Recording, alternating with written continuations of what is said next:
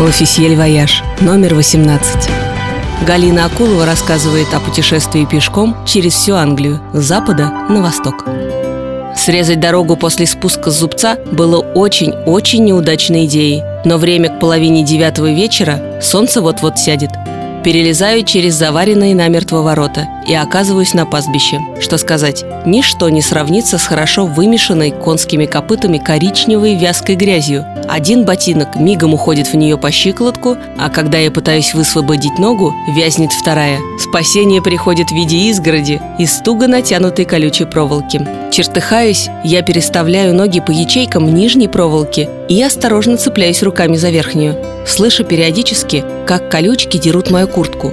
14-килограммовый рюкзак настойчиво тянет меня упасть спиной в глину. Через 15 минут с кусками воняющей силосом грязи, килограмма по полтора на каждом ботинке, и со сцарапанными руками я вхожу на ферму Брэдли, где у меня забронирована кровать в общей спальне. На дворе никого. Лошади, овцы, сонные коровы не в счет.